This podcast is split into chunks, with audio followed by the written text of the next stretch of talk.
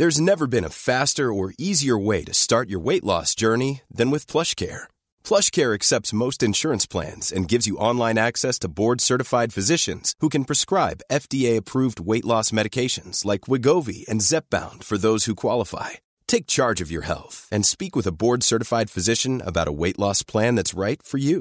Get started today at plushcare.com slash weight loss. That's plushcare.com slash weight loss. plushcare.com slash weight loss. Heraldo Radio, con la H que sí suena y ahora también se escucha.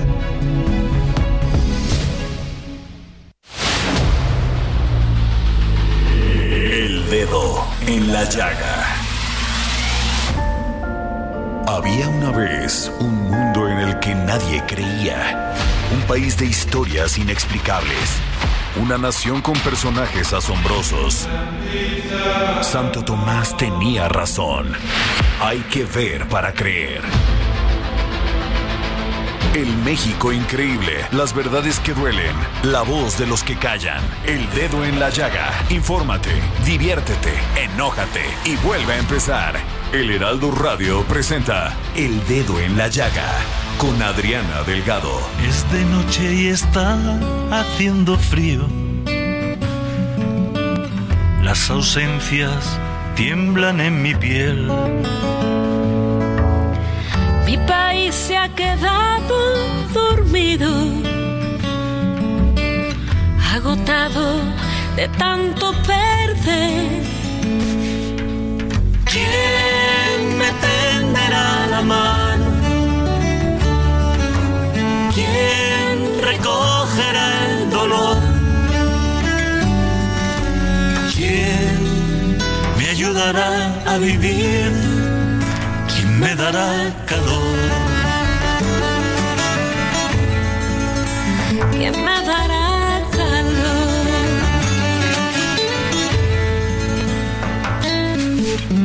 ¿Cuántos días desnudan mis sueños? Deshojados en tinta y papel.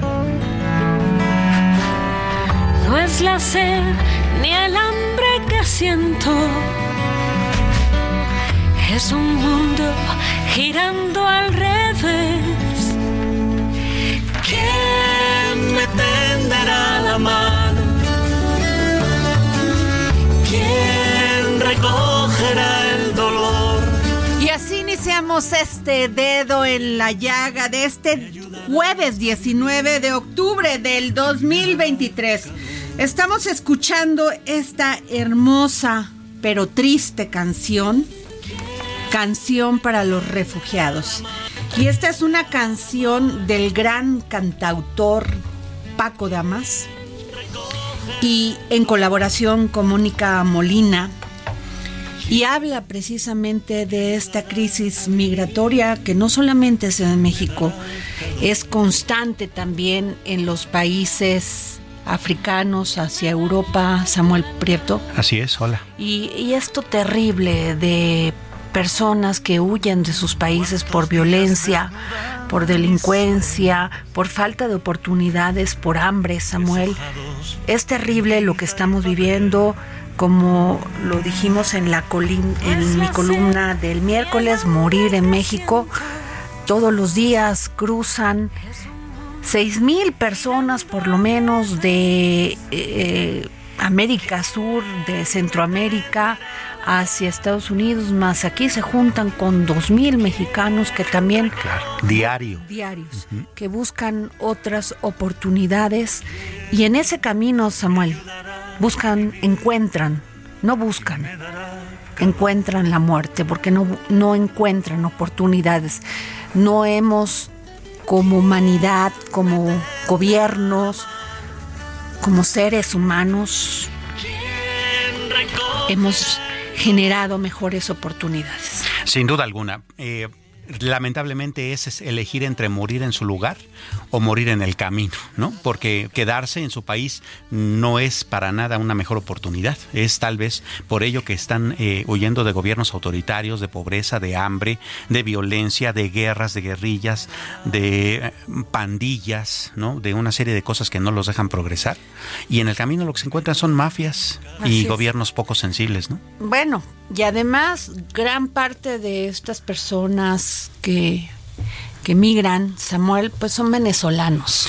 En el caso nuestro, sí. A mí me parece terriblemente grotesco, y lo digo aquí, claro. en estos micrófonos, que vayamos a hacer una reunión e invitemos a Nicolás Maduro. Claro. ¿Para qué lo vamos a invitar? ¿Qué va a decir? ¿Qué va a decir? Si medio Venezuela está caminando, pasando esta zona terrible que conduce entre Colombia y El Paso. el tapón del Darién, que es súper inhóspito. A ver, o sea, no saben si van a encontrar la muerte para huir de la pobreza, de la discriminación, de la terrible falta de oportunidades que tienen en Venezuela. ¿Y qué vamos a hacer nosotros aquí con Nicolás Maduro? Claro, porque también huyen de la tiranía de este tipo, ¿no? Al igual que de la de Daniel Ortega, al igual que la del régimen cubano. Así es, y bueno, pues la secretaria de Relaciones Exteriores, este Alicia Bárcena, pues dijo que se va a llevar a cabo este esta reunión para, para, para analizar la migración. ¿Con quién la mm. vamos a analizar? ¿Con Ortega de Nicaragua? ¿Con quién? Porque hasta donde sé, Bukele dijo yo ni voy. Claro. A mí ni me inviten. Pues yo no soy parte de ustedes, ni pienso igual que ustedes. Igual que este Colombia dice, pues yo también participo. Pero, ¿de qué se va a tratar, Claro, porque, por ejemplo, en el caso de Bukele, Salvador ya, ya dejó de ser un exportador de migrantes masivos, ¿no?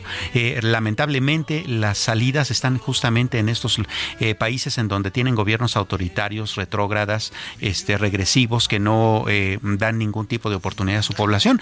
¿Y ellos qué van a, en efecto, qué van a venir a decir? Que ¿Qué van a decir? A ver, Siete millones, casi ocho millones de venezolanos han dejado su país. Claro. ¿Qué van a decir? ¿Qué va a decir Nicolás Maduro? Pero bueno, eso lo podemos analizar un poco más tarde en este programa, pero mientras nos vamos a ir a un resumen de noticias con el gran Héctor Vieira.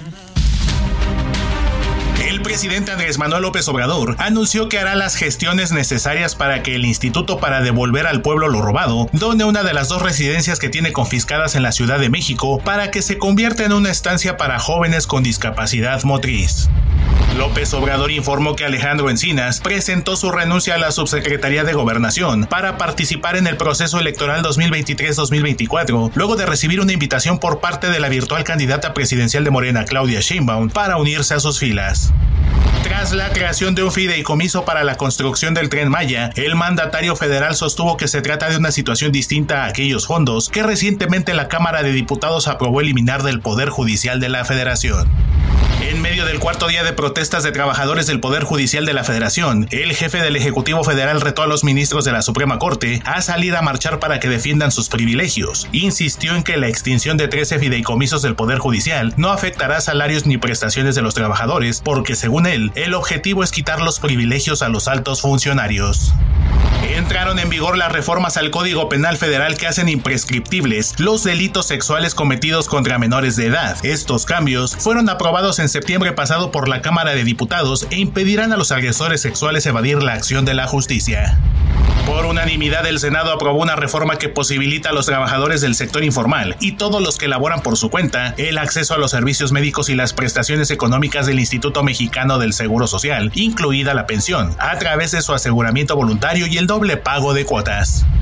El Sindicato de Trabajadores del Poder Judicial de la Federación acordó realizar un paro nacional a partir de este jueves 19 y hasta el próximo martes 24 de octubre, cuando inicia el Parlamento abierto sobre la discusión del presupuesto de egresos 2024. Tras una sesión plenaria de cuatro horas, el 93% de los asistentes votaron a favor de llevar a cabo este paro para expresar su inconformidad por la desaparición de 13 de los 14 fideicomisos con los que cuenta el Poder Judicial de la Federación. Bueno, y regresamos aquí al dedo en la llaga y este, antes de pasar a unos pases dobles que tengo para el juego de los Pumas contra San Luis en la rama femenil, a jugarse en el Estadio Olímpico este sábado 21 de octubre a las 12 del día. Me, me comentabas algo muy importante, Samuel, sobre esto que acaba de hacer Estados Unidos de, de quitarle el embargo a Venezuela sobre el tema del petróleo. Lo anunciaron ayer justamente, eh, eh, justamente como el petróleo está yéndose a las nubes debido a las guerras de Ucrania por un lado y la de Israel por el otro, pues vamos, Estados Unidos está urgido de petróleo. Entonces, pues sí, eh, hay que condenar a, Nicolás Maduro y hay que hacer todo lo que hay que hacer contra ese régimen. Pero ayer le levantaron el embargo para que Estados Unidos pueda comprar petróleo barato de Venezuela, ¿no?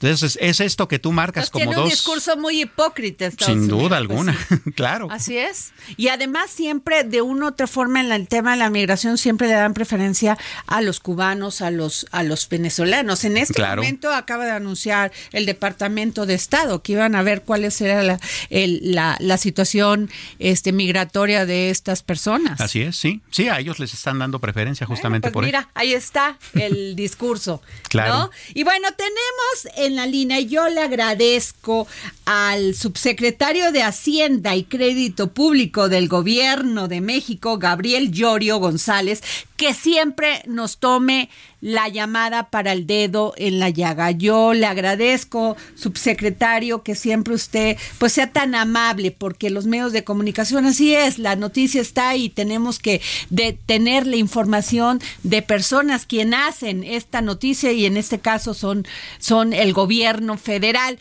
Y le quiero preguntar esto, porque la semana pasada el gobierno emitió un decreto que busca traer inversiones de mediante incentivos fiscales a ciertas industrias. Y la noticia ha sido bien recibida para algunos sectores y siempre pues quedan interrogantes y es precisamente esas interrogantes las que yo le quiero preguntar. No, muchas gracias Adriana y muchas gracias por invitarme y por la oportunidad de hablar de este tema. Gracias. Este, a ver, ¿me puede decir, por ejemplo, eh, cuáles van, cuáles van a ser, pues, estas, este, incentivos fiscales que le va a dar a todas estas empresas que, este, que, que inviertan en México? Sí, por supuesto. el incentivo prácticamente se enfoca en, en dar deducciones de, de deducciones aceleradas sobre las nuevas inversiones que, que realicen las empresas. Eh, dependiendo de la industria, se va, van a poder hacer estas deducciones hasta por el 56% o el 89%, eh, que son superiores a lo que actualmente la ley de ISR prevé, que fluctúa entre el 3% y el 50%. Entonces, una empresa nueva que quiera establecerse en México o las empresas que ya están establecidas en México y que están en los sectores que indica el decreto, van a poder eh, deducir eh, depreciaciones aceleradas contra el ISR hasta por entre 56 y 89%. Adicionalmente, también se les va a permitir a las empresas que den capacitación a sus trabajadores o sus trabajadoras que deduzcan el 25% del gasto incremental que lleven a cabo por el por capacitación y esto tiene que ver con la reconversión de, eh, de capacidades que se necesita para, para sacar el mayor provecho de la relocalización de empresas. Ok. Eh, eh, Samuel Preto. Eh, buenas tardes, subsecretario. En ese marco, vamos, mucho de el contenido de este decreto fue mm, pues bastante bien recibido por la comunidad de inversionistas. Sin embargo, también hay algunas dudas sobre qué tanto podría chocar esto con los acuerdos del, del TEMEC. Sí, gracias, Samuel. Eh, no, y te agradezco la pregunta. Eh, no, obviamente el decreto está, eh, digamos, revisado jurídicamente por varias áreas, no solamente por los abogados de la Secretaría de Hacienda, sino también se consultó con otras secretarías, incluyendo el sistema de administración tributaria. También lo platicamos con abogados que participaron en los procesos eh, de negociación del Tratado de Libre Comercio en, en episodios anteriores de negociación, y la conclusión es que no, no, no entra en conflicto con ninguna otra eh, normatividad o legislación internacional de Tratado de Libre Comercio, tampoco es violatorio del Tratado eh, Comercial de Norteamérica, ni tampoco con las reglas eh, de la Organización Mundial del Comercio. Creo que se ha generado, eh, se ha generado algún tipo de polémica sobre dos temas. Uno es si el decreto representa una subvención de, impuestos al 100% y no es el caso. Y número dos, si está sujeto a algún tipo de desempeño de exportación, tampoco es el caso. Eh, últimamente he escuchado un nuevo argumento que es que es discriminatorio entre empresas nacionales o internacionales. Tampoco es el caso. El decreto no discrimina, pueden acceder cualquier empresa que sea mexicana o no. Y, prácticamente, en conclusión, no es violatorio de ningún de ninguna normatividad internacional ni de tratados comerciales. Eh, es una, de hecho, el decreto descansa ya en incentivos fiscales que da México y que ya los tiene incorporados en su en su legislación actual y que también están considerados dentro de la legislación y normatividad de la OMC. Ahora, como, como dice usted, no es para todas las empresas, sino son aquellas en, eh, cuyas exportaciones superen el 50% de sus ventas. Y también, ¿qué sectores son los que se van a ver este, beneficiados por esta medida? Sí, esto que mencionas, Adrián, es muy importante porque el decreto está enfocado a acelerar las decisiones de relocalización de empresas y claramente las empresas que se están relocalizando tienen una alta vocación exportadora. Las, las, eh, los sectores que, eh, bajo, digamos, los, los sectores son agroindustria, fertilizantes, productos farmacéuticos, componentes electrónicos, eh, también instrumentos de medición y equipo médico, por ejemplo. También hay todo lo que es electromovilidad o vehículos eléctricos, microprocesadores, equipo aeroespacial y también se incluyó lo que sería la industria fílmica y del video, sobre todo por la industria eh, de Norteamérica, que también tiene una participación importante en, la creación de contenidos. Hemos identificado que hay aproximadamente un universo de 12.440 empresas ya establecidas en México que podrían beneficiarse. Sin embargo, solo 2.095 más o menos cumplen con el requisito de que pues, eh, tienen más del 50% de sus ventas provienen de la exportación. Claro. Ahora, yo veo que uno de los este de los sectores que más se ha beneficiado y bueno, ya está en ese camino son el automotriz y de autopartes, pero el sector agroalimentario ¿cómo, subsecretario? Eh, no, efectivamente, el sector automotriz es, prácticamente el que capta la mayor, digamos, casi la mitad de la demanda de relocalización de empresas que está sucediendo en México. Y es muy importante tal vez mencionar que el sector automotriz entró en una fase de reconfiguración de plantas para, para que las plantas ahora puedan producir autos eléctricos. Antes en México no, no todas las plantas tenían esa capacidad y ahora ya se reconfiguraron y lo que vamos a ver probablemente es un incremento significativo en la producción de autos eléctricos en México y obviamente en la exportación. En la agroindustria es una de las eh, industrias prioritarias para México sobre todo porque pensamos que el sureste y el corredor del istmo van a tener una alta vocación agroindustrial.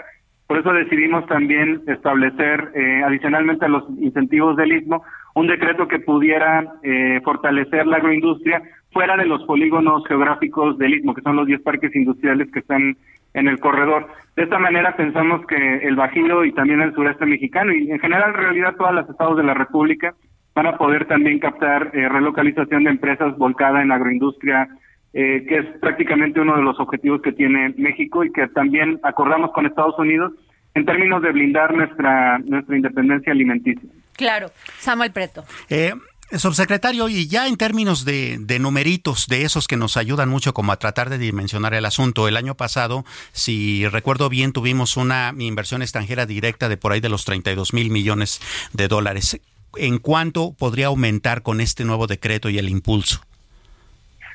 Bueno, esta es una pregunta difícil porque vamos a entrar en el terreno de la estimación, pero digamos, eh, tomando en cuenta que tenemos un universo más o menos de 2.095 empresas que cumplen con el requisito del 50% de ventas de exportación, adicionalmente ha habido eh, anuncios por cerca ya de, casi, casi cerca de 170 anuncios de grandes empresas que se quisieran relocalizar en México y analizando el volumen de ventas y también sus flujos de, eh, de comercio, nosotros estimamos que la inversión adicional estaría en el orden de los 19 mil 19 mil millones de dólares, que es equivalente a un trimestre de inversión extranjera directa, eh, un trimestre adicional, llamémoslo así.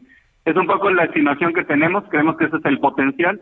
Vamos a ver si se materializa o no, pero ese es el potencial eh, de inversión estimado con el decreto. Pero este, esta inversión claramente tiene un factor, eh, un factor de multiplicativo en la economía. Cada, cada decisión de inversión extranjera directa seguro va a ir acompañado de encadenamientos de proveedores, etcétera. Pues yo le agradezco, subsecretario de Hacienda y Crédito Público del Gobierno de México, Gabriel Llorio González, que nos haya tomado la llamada. Se lo valoro mucho porque usted siempre ha sido muy amable con los micrófonos del dedo en la llaga. Ah, al contrario, Adriana y Samuel, muchas gracias por la oportunidad. Un saludo a todo el auditorio y un saludo también a sus equipos. Muchas gracias. Muchas gracias. Qué amable, ¿verdad? Me cae Siempre, tan bien. siempre. Me cae tan bien porque además es muy amable, es un hombre que entiende este trabajo que tenemos, quienes trabajamos detrás de un micrófono, que es informar, Samuel, comunicar. Claro, es decir, que es uno de los muy pocos funcionarios públicos que tienen claro el concepto de rendición Y de además, cuentas. además es un hombre que yo lo he dicho en estos micrófonos de la cultura del esfuerzo, eh, un hombre que siempre desde muy joven se distinguió por ser eh, un pues superdotado, un hombre muy inteligente, salió de la escuela secundaria de Papantla, Veracruz, la verdad, un hombre de una gran lucha personal, pero además de un gran, este, pues ahí está, subsecretario. Claro. Gran apoyo para el presidente y gran apoyo para el secretario de Hacienda. Sin bueno, y tengo ya en la línea al diputado Miguel Torruco Garza de Morena y mm, diputado. ¿Aspira usted a ser coordinador de los comités de defensa de la cuarta transformación de la Ciudad de México? Así es, querida Adriana, Samuel, muy buenos días. Saludos a toda la audiencia y en efecto, aspiro a ser el coordinador por la Ciudad de México. Oiga, no está fácil, porque por un lado tiene usted a Omar García Harfuch, a Clara Brugada, a Hugo, bueno, él no lo menciona, Hugo López Gatel, bueno, ya lo mencioné, y a Mariana Boy. Y ahí está usted. En efecto, es un gran honor compartir esta terna con mis grandes compañeros y compañeras. Y te comento, eh, como sabes, el día viernes mi partido Morena dio a conocer esta gran lista de finalistas, pero hace dos semanas también dio a conocer la, li- la lista de los primeros cuatro.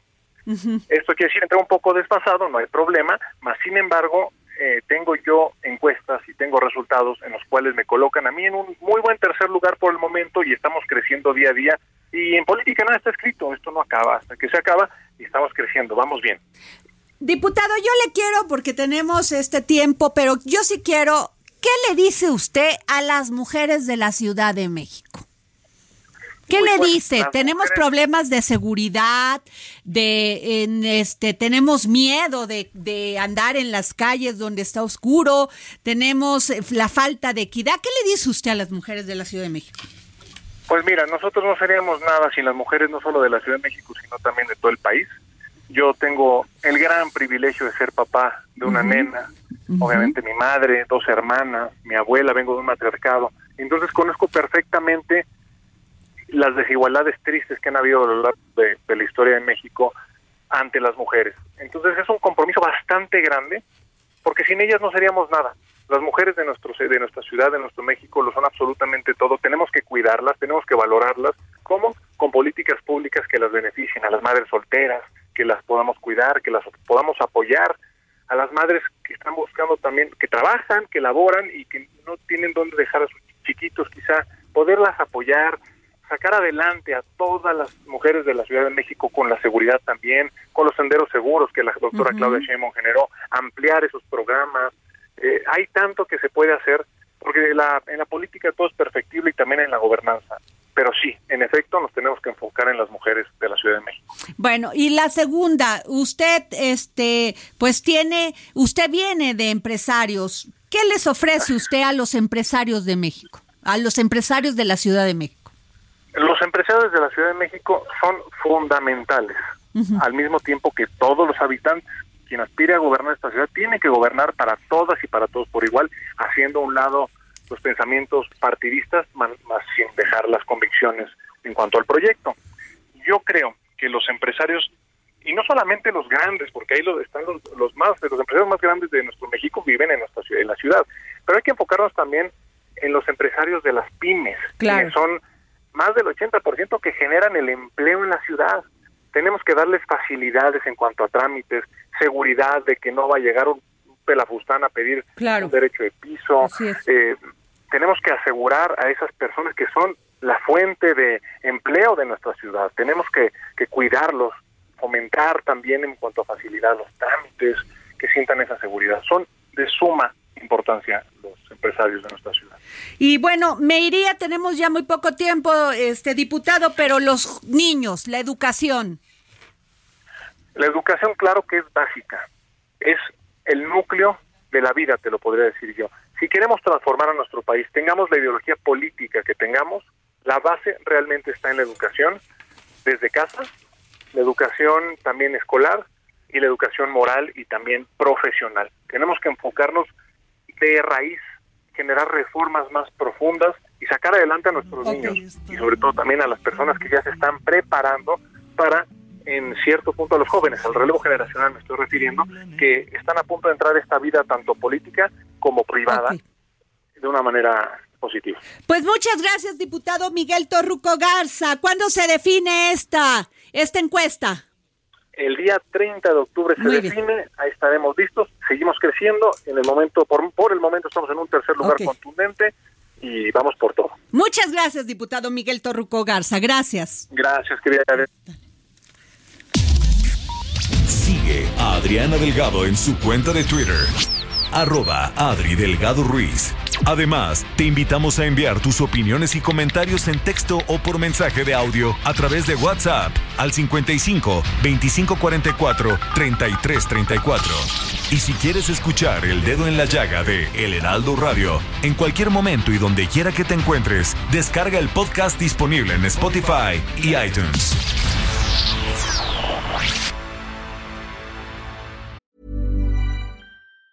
Hey, it's Ryan Reynolds, and I'm here with Keith, co star of my upcoming film, If, only in theaters, May 17th. Do you want to tell people the big news? All right, I'll do it. Sign up now and you'll get unlimited for $15 a month in six months of Paramount Plus Essential Plan on us. Mintmobile.com slash switch. Upfront payment of $45 equivalent to $15 per month. Unlimited over 40 gigabytes per month. Face lower speeds. Videos at 480p. Active Mint customers by 531.24 get six months of Paramount Plus Essential Plan. Auto renews after six months. Offer ends May 31st, 2024. Separate Paramount Plus registration required. Terms and conditions apply if rated PG.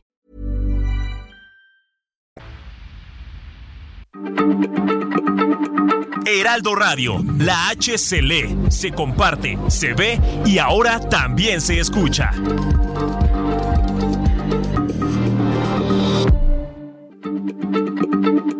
Heraldo Radio, la H se lee, se comparte, se ve y ahora también se escucha.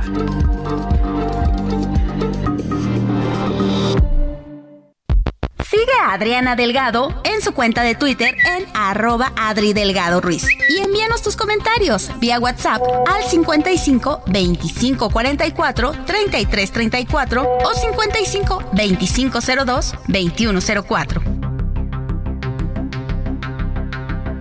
Adriana Delgado, entrevista en exclusiva al diplomático, periodista y escritor Diego Gómez Pickering. ¿Qué es ser mexicano para Diego Gómez Pickering? Ser mexicano es eh, la posibilidad de ser universal. Si eh, hemos estado hablando de historia, sigamos eh, eh, hablando de historia, que, creo que solo si hablamos de historia es que vamos a poder hablar de todos los demás temas sobre la mesa. Em, desde siempre México ha sido un lugar, un lugar de paso y un lugar de encuentro. Por aquí pasaron las primeras migraciones que vinieron desde el norte del continente y que poblaron América provenientes de Asia, que a su vez venían de África antes. México ha sido un punto de paso entre Asia y, y, Europa. el Ganeón de Manila siendo ¿no? la principal representación y la principal prueba histórica de ello. Y ha sido un lugar de encuentro. Basta con que visitemos eh, el centro histórico de la Ciudad de México, que vayamos al Museo del Templo Mayor y, y, constatemos que Tenochtitlan era una ciudad multicultural, era una ciudad diversa, religiosamente, culturalmente, lingüísticamente hablando.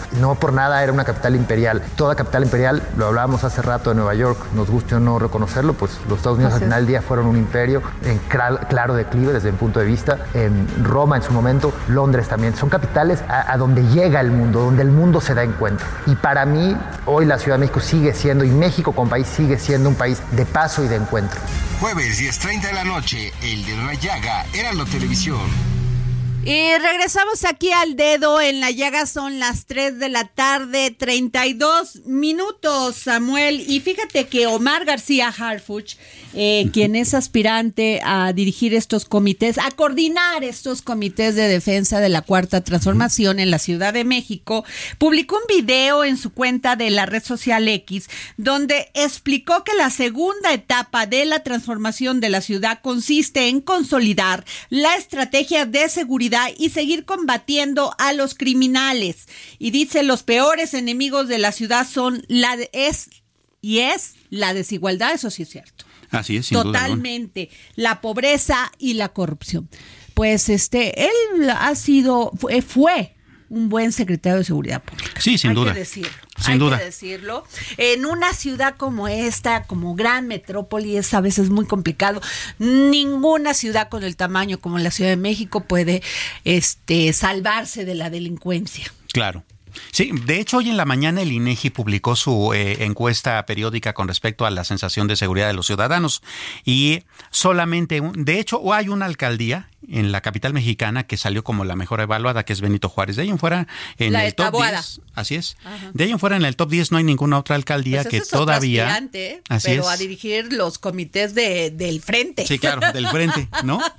Y, y, ah, también suena bastante interesante este asunto de, de cómo está armando un plan de gobierno más allá incluso de la seguridad. Hablan mucho de igualdad.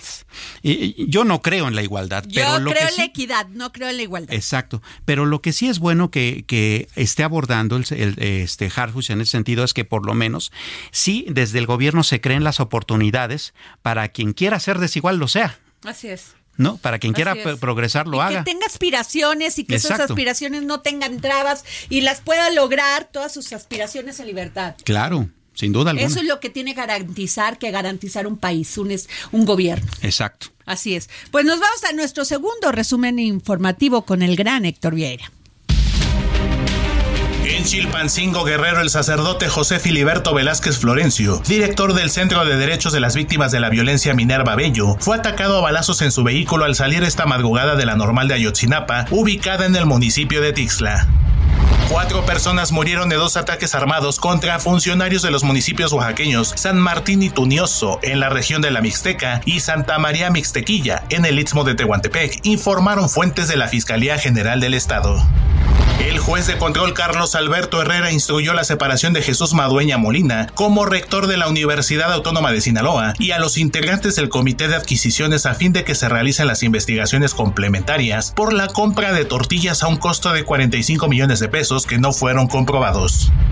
La editorial Penguin Random House ratificó en una breve ceremonia en el marco de la Feria del Libro de Frankfurt la inminente publicación de En agosto nos vemos, la novela póstuma del Nobel colombiano Gabriel García Márquez, cuyos herederos decidieron finalmente autorizar y que vea la luz el próximo 6 de marzo, día en que nació el escritor en 1927. El secretario general de la Organización de las Naciones Unidas, Antonio Guterres, urgió a un alto al fuego humanitario inmediato en la franja de Gaza y dijo que los ataques del movimiento Hamas no justifican el castigo colectivo del pueblo palestino. El gobierno de Estados Unidos dejó en claro su apoyo a Israel al emitir este miércoles en el Consejo de Seguridad de la Organización de las Naciones Unidas el único voto en contra y con ello vetar una resolución redactada por Brasil que llamaba solamente a una pausa humanitaria en el Medio Oriente. El peso inició la sesión de este jueves cotizándose alrededor de 18 pesos con 30 centavos por dólar, mostrando una depreciación de 0.31%, equivalente a 5.6 centavos, con el tipo de cambio tocando un máximo de 18 pesos con 39 centavos y un mínimo de 18 pesos con 22 centavos por unidad. Regresamos aquí al dedo en la llaga, son las 3 de la tarde con 36 minutos y te voy a decir, Samuel, por qué es importante la denuncia. Porque un violador serial fue detenido. Así llegó a la Ciudad de México José Dicha, atacaba jóvenes de la comunidad LGBT, los contactaba y casaba en Grinder. No, bueno. Estas- Esta red social que es especial para esta comunidad los drogaba, violaba y robaba. Qué cosa. Antes de irse, de cometer todo esto, todo esto les dejaba cartas y la fiscalía de la Ciudad de México dio con él y ya lo agarraron. Vaya, Por se hizo eso algo. es importante la denuncia. Se, se, se, se dice aquí que son más de 20 denuncias que tenía este hombre. Bueno, pues qué cosa, ¿no? Porque también e- es bueno. otro nivel de delincuencia y otro nivel de odio, ¿no? También y además pues de lo detuvieron en Iz- Izmiquilpan, Hidalgo, y lo trajeron ya a que pre- se presente aquí en la Ciudad de México. Qué bueno, me da muchísimo gusto. Muy bien, Vamos una contigo, buena Samuel. Eh, fíjate que hay una eh, nueva convocatoria, tú sabes, el gobierno canadiense lo hace aproximadamente que eh, cada año, ¿no? Pero eh, en esta ocasión le- la eh, provincia de Quebec, allá en, justamente en, en Canadá, abrió las puertas a trabajadores mexicanos de diversos sectores y oficios para laborar allá, justamente en esa provincia reconocida como uno de los eh, destinos más seguros y con mayor calidad de vida en el mundo. ¿A qué clase de trabajadores están buscando? Bueno, eh, particularmente en los sectores de hotelería y hostelería, así como la fabricación y mecanizado.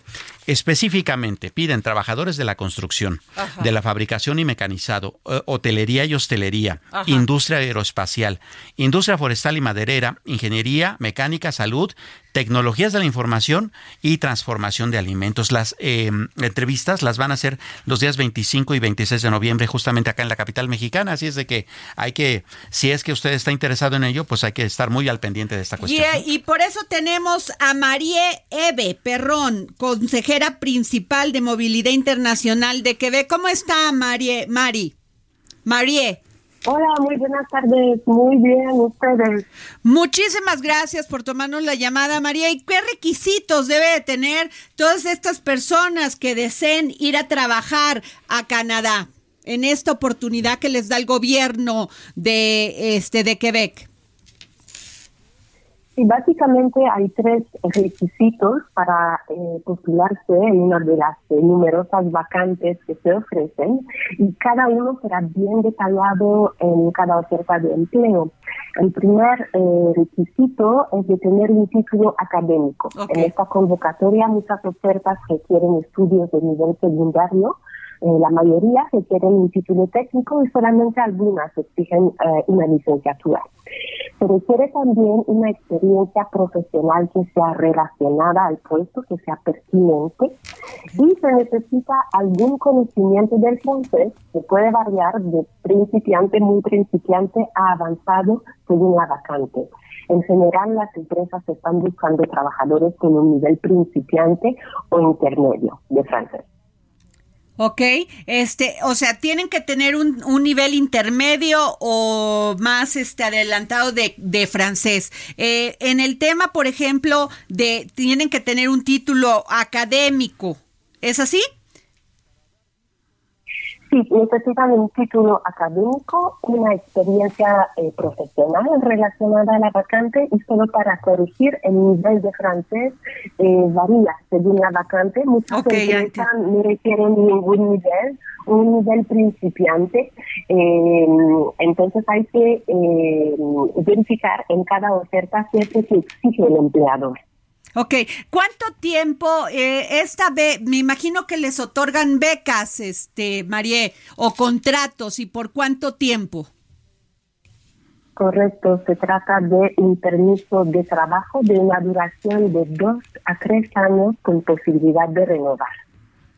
Ah, pues es bastante interesante. Y desde esta perspectiva, ¿qué tanta posibilidad hay de que estas eh, relaciones de estas personas eh, que tengan un desempeño laboral importante allá, pues puedan eh, mantenerse más tiempo y tal vez tener una relación de mayor largo plazo mm, con sus empleadores y con el país? Eh, hay muchos caminos hacia la residencia permanente, muchas vacantes van a permitir eh, aplicar para, para ser residente eh, permanente canadiense. Muy bien, María, y este es por lo que acaba de mencionar este Samuel Prieto, estas vacantes son en el área de construcción, fabricación y mecanizado hotelería y hostelería, industria aeroespacial, industria forestal y maderera, ingeniería mecánica, salud, tecnologías de la información, transformación de alimentos. Correcto, son eh, hay 28 empresas que participan en la convocatoria y están publicando más de 110 ofertas eh, diferentes, así que se necesitan eh, diferentes perfiles en estos sectores que ha enumerado. Pues una gran oportunidad para todos aquellos que quieran pues tener estos contratos, ¿no? En Quebec este, el gobierno de Quebec está abriendo sus puertas a trabajadores mexicanos en diversos sectores y oficios para laborar en esta provincia canadiense. ¿Dónde pueden las personas que nos están escuchando, dónde pueden este, leer más sobre estos requisitos, Marie? Las personas interesadas tienen que dirigirse al sitio web quebecenlacabeza.com para consultar las ofertas de empleo disponibles. La fecha límite para postularse es el 29 de octubre Y eh, las, entre, las entrevistas se realizarán en forma presencial directamente con las empresas en la Ciudad de México el fin de semana del 25 al 26 de noviembre. Pues muchas... La primera etapa será eh, consultar las ofertas en en la cabeza. Pues muchas gracias, Marieve Perrón, consejera principal Movilidad Internacional de Quebec. Gracias por la oportunidad de darnos a conocer, pues esto que sería maravilloso para muchos jóvenes y no solamente para jóvenes, sino para personas que pues quieran este lo que hablamos, claro, cambiar un poco de, tipo de vida y además tener su, muy claras sus aspiraciones y construirlas. Sin duda alguna. Muchas gracias, María. Muchas gracias. Un saludo muy afectuoso desde aquí, desde Quebec. Gracias. Oye, pues es una gran oportunidad. Claro. Fíjate, esa es una migración ordenada. Te dan tres te dan tres años permiso para poder trabajar, ganas tu buen dinero, visitas otro país, este, además te especializas, te capacitas. Claro. Y además ordenado. Y si lo haces bien, te puedes quedar más tiempo y hacer tu vida por allá en otro país como lo hace mucha gente. Por supuesto. Y es eh, totalmente válido considerando además que suponiendo que no te quieras quedar, que el frío no te adaptes, que no sé qué, es un gran eh, aporte a tu currículum, ¿no? Claro. a, nivel profesional, regresas al país y vaya, tendrías una aportación eh, Pero a la además de manera ordenada, de manera digna, de manera decente. Sin duda. Vas, te entrevistas con la empresa, te dice, ok, tú si eres candidato, vente, te damos todos los, todas las facilidades para que puedas entrar a nuestro país y trabajar. Sin duda. Qué maravilla. Samuel Prieto y...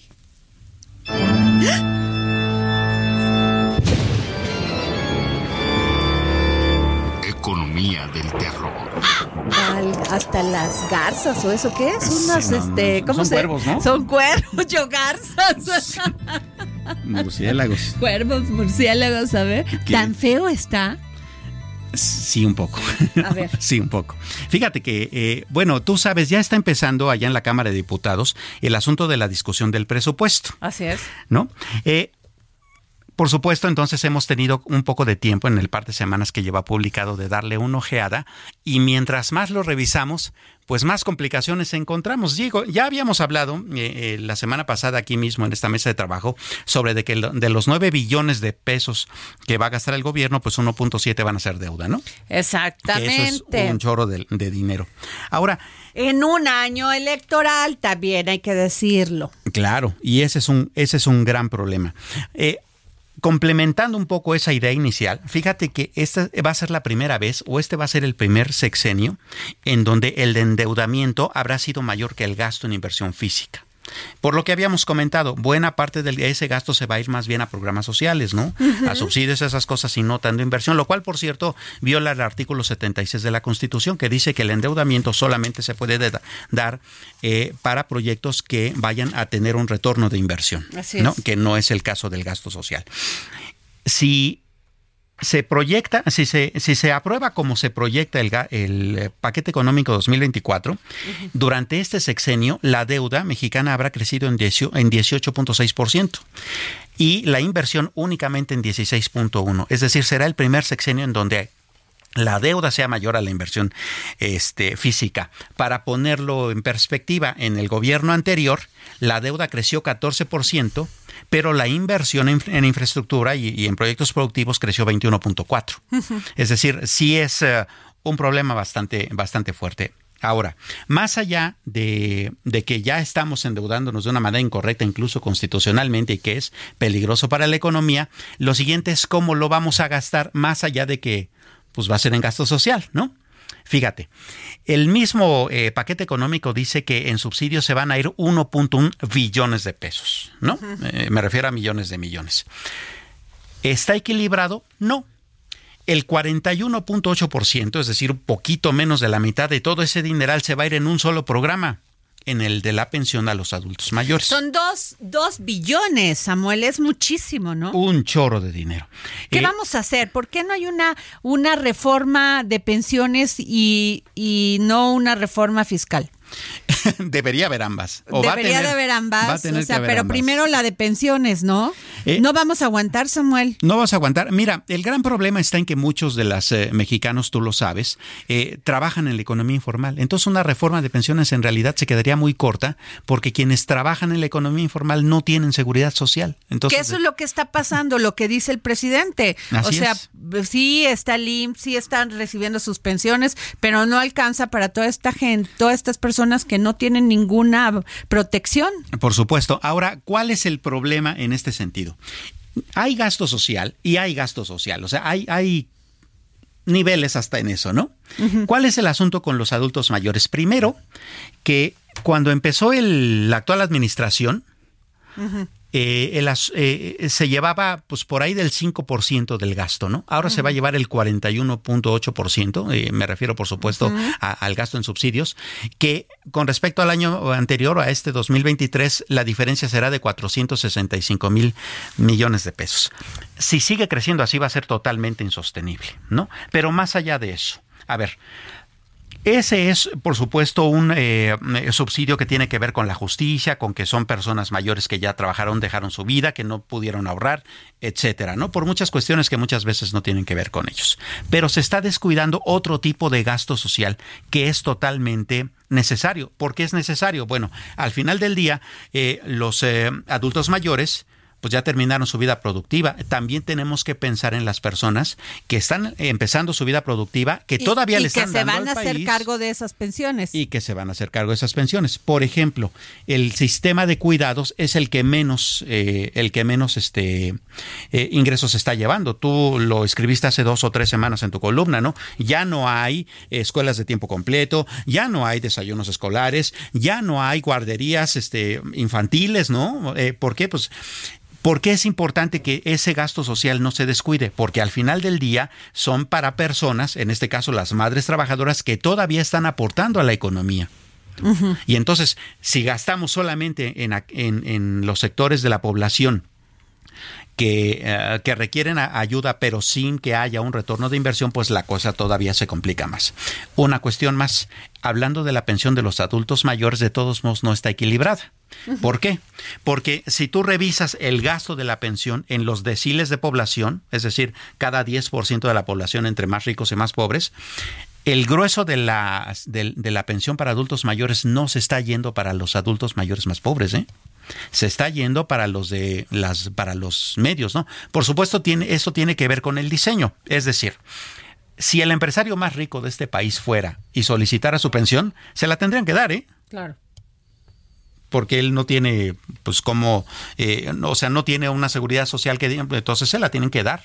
Claro. Entonces, buena parte de las pensiones para los adultos mayores ni siquiera se están dando o se están, se les están dando a quienes realmente lo necesitan.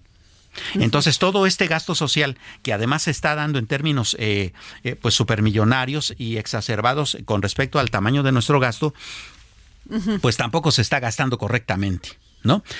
Ahora, eh, en programas que, son más específicos que tienen que ver con, la vida cotidiana del país. En educación, por ejemplo. El 15.2% de todo el gasto programable se va a ir en educación. ¿Eso es bueno o es malo? Bueno, dimensionemos. En 2018 era el 17.5. Es decir, que en realidad el gasto en educación bajó. No, pues eso es muy malo. Bastante. Muy malo, Samuel. ¿No? Eh, hablando en términos de salud, eh, el 10.7% del gasto total se está yendo eh, pues en universalizar la, la, salud. El gran problema está en que 962.369 millones de pesos no van a alcanzar y nos va a pasar lo mismo que pasó con el INSABI. Sí, todo el mundo inscríbase y fue un fracaso. Lo van a universalizar ahora con este programa del IMSS Bienestar en realidad va a funcionar. ¿qué, ¿Qué hacen, Sammy? Si eso no lo hacen, ¿qué hacen? No funcionó el Insabi, fue un error, fue un fracaso del gobierno del presidente Andrés Manuel López Obrador. él lo, ha, él lo ha aceptado, ¿eh? Sí, claro, lo No tuvo operadores. Bueno, Hugo López Gatel no tiene ni cara para andar en, de campaña, vaya. No ¿Qué va a decirle a la gente? no tendría ni por qué, pero allá anda. Ese es el gran problema, ¿no? Eh, porque en todo caso estamos hablando del cinismo de una administración, no necesariamente de, de la cabeza del Poder Ejecutivo, sino de los funcionarios que no supieron operar. ¿Qué nos garantiza que en esta ocasión IMSS Bienestar no va a caer en lo mismo. ¿no? Porque además eh, el gasto que se les está dando de todos modos es muy pequeño con respecto a toda la infraestructura, a todo el equipamiento y todos los medicamentos que se necesitan justamente para que en realidad haya una universalización. Otro asunto, eh, la inversión. Eh, toda, la, toda la inversión este, de infraestructura está totalmente estancada. Este eh, está tan, eh, eh, tan estancada que este va a ser también el primer, el primer gobierno en el que haya, haya tenido una este, reducción en vez de un aumento. Otro gran problema está en hacia dónde se va la inversión. Y no me refiero a que, a que hagan refinerías o trenecitos o lo que gusten. Me refiero a que de todos modos la infraestructura de equipamiento urbano de las ciudades no está creciendo. Y por otro lado, esas grandes inversiones que sí están sucediendo en el gobierno están yendo a dar a manos de eh, el ejército en vez de sectores que son tradicionalmente productivos, ¿no? En 2018... Por, por, una sencilla razón, la gran desconfianza que le tiene el presidente a los empresarios. El gran problema está en que, pues bueno, de todos modos, ¿qué nos va a garantizar que haya transparencia? Tú sabes, en el ejército... No, si todo además lo tienen clasificado a 6, a 5, 7, 10 años. Así es. En, en 2018 solamente el 3% de la inversión eh, en, en infraestructura en este país estaba en manos del ejército en 2024 va a llegar al 17% lo cual pues ocasiona también otras preguntas con respecto al poder que pueda tener. No, y además que haya la capacidad para llevarlo a buen puerto, no solamente por una confianza en el tema de la corrupción, sino también la capacidad para desarrollar estos megaproyectos. Así es, entonces como verás, grandes preguntas en las siguientes discusiones en el Congreso. Pues muchas gracias a Missy Economía del Terror. Bueno, esto fue todo aquí en el dedo en la llaga. Nos vamos, nos escuchamos mañana. Tanto perder. ¿Quién me tenderá la mano? El Heraldo Radio presentó El Dedo en la Llaga con Adriana Delgado.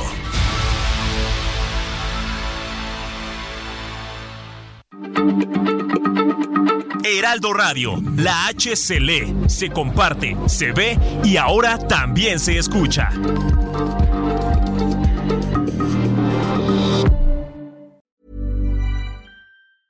Even when we're on a budget, we still deserve nice things.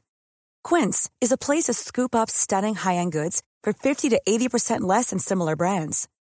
They have buttery soft cashmere sweaters starting at $50, luxurious Italian leather bags, and so much more. Plus, Quince only works with factories that use safe, ethical, and responsible manufacturing. Get the high-end goods you'll love without the high price tag with Quince. Go to quince.com/style for free shipping and 365-day returns.